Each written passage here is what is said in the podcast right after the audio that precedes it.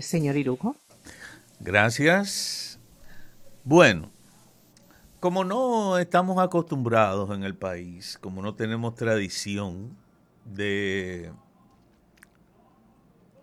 de escoger candidatos por programas, por propuestas, y eso sería bueno que mucha gente que, incluso gente muy joven, pero que, que quieren participar, que son son ciudadanos activos.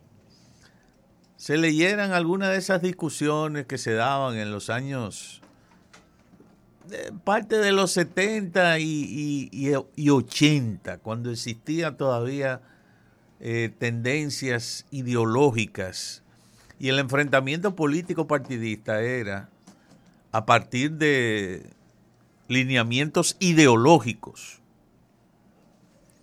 Los conservadores, fundamentalmente representados por el Partido Reformista, dentro de los cuales estaban los conservadores, los cristianos, socialcristianos, eh, había algunos incluso eh, abiertamente trogloditas, o sea, muy, muy, que planteaban un régimen político y económico, eh, digamos que muy atrasado, muy oligárquico, muy de la vieja usanza del poder.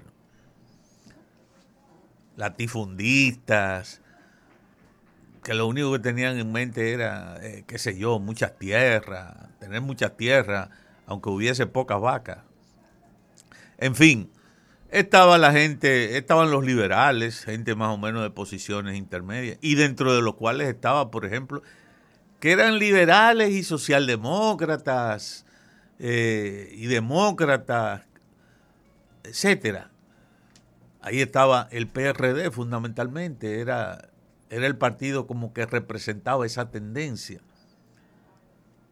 Y también había un sector de izquierda que en un tiempo tuvo mucha fuerza, principalmente eh, por quizá la organización de izquierda popular más, más, más grande que ha tenido la historia política del país, que fue el Movimiento Popular Dominicano, el MPD. Y a partir de ahí, y alrededor también del MPD, con más o menores diferencias, porque también había la, había tendencias pro-chinas o pro-rusas dentro de la izquierda, fundamentalmente de esas dos. Entonces, cuando la política era muy ideológica y existían unos líderes con esa característica, caudillistas, al estilo Juan Bosch, Joaquín Balaguer, y luego aunque en menor grado, Peña Gómez. Bueno, pues precisamente en ese periodo, en esos momentos, se dio mucho la situación de, de que se discutía a veces entre la izquierda y el PRD, que no, pero que usted no tiene programa, que tú sí tiene, que usted no tiene. Y sobre todo después que Juan Bosch sale del PRD y crea no vamos a decir que sale del PRD, sino cuando Juan Bosch crea el PLD, el Partido de la Liberación Dominicana, que Bosch estaba muy influido todavía en ese momento por muchas ideas, eh, digamos que marxistas, de izquierda, eh, y, los modelos, el modelo chino, el modelo vietnamita, etcétera, que Bosch incluso predicó mucho.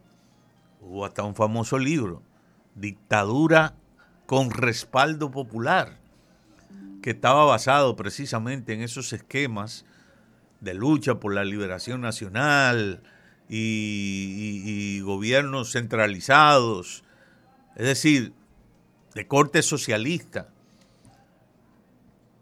en vez de hablar de dictadura del proletariado, como hablaban directamente o abiertamente los marxistas, los de izquierda, los comunistas y socialistas, bueno, Bosch habló no de dictadura del proletariado aquí, pero sí una dictadura con respaldo popular.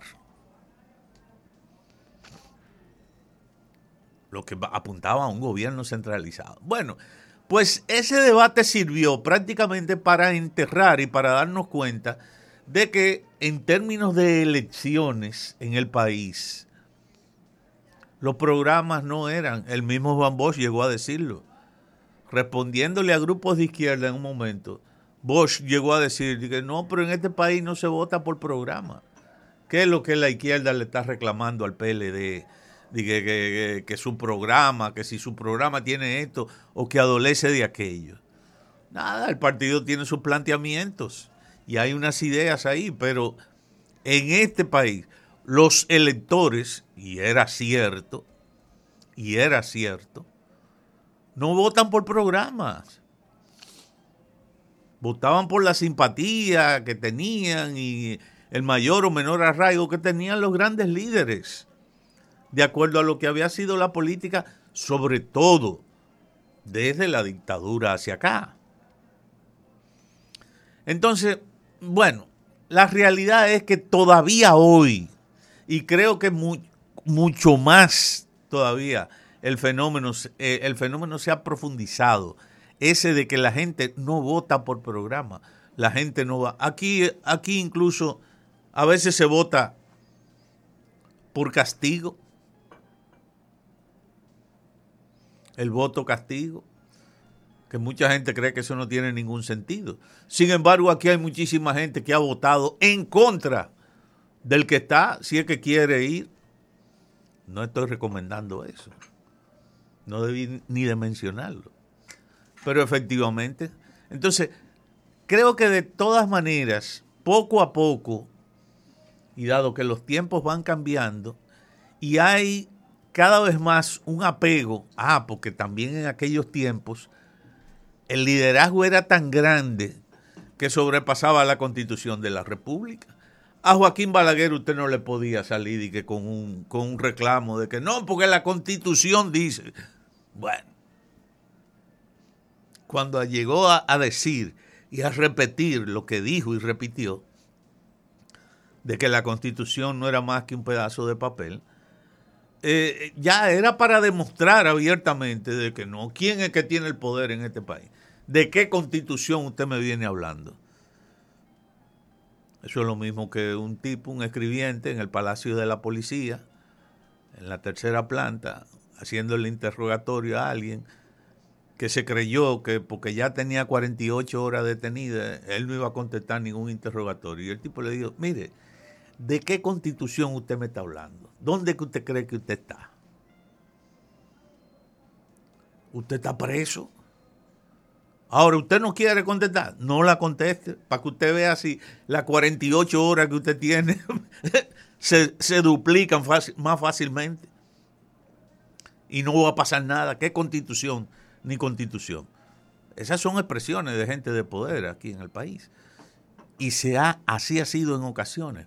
Pero poco a poco, afortunadamente, y ojalá que la gente siga cobrando más conciencia ciudadana y tener más responsabilidad también ciudadana. No solamente exigir a los gobiernos o al, al Estado un comportamiento proteccionista. No, la gente, la gente tiene un poder dado en la Constitución. Y si usted no lo ejerce, por ignorancia o por negligencia, por dejadeo, apatía, anomia, lo que sea, usted está contribuyendo también a que los males que a veces usted critica en el país continúen. Y así no puede ser. Conclusión, colofón, ergo. Bueno, vaya a votar, ejerza su ciudadanía, no se quede de que, no, yo no voy a votar. No tienen programa. Eh, eh, los políticos, la, todo lo mismo, siempre que yo. Que, entonces, ah, bueno, sí. Después entonces usted, que no ejerció su derecho, al que tiene derecho, valga la redundancia, entonces, usted entonces no tiene derecho tampoco a reclamar después, porque usted no ha utilizado el mecanismo y su voto es importante. Así que mi recomendación sería esa.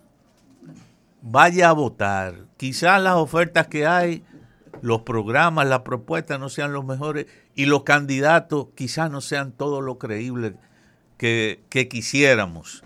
Pero no vivimos en un país ideal y con lo que tenemos tenemos que seguir construyendo una sociedad y un futuro mejor. Gracias. Gracias, señor Irujo. Pausamos y volvemos con las deportivas.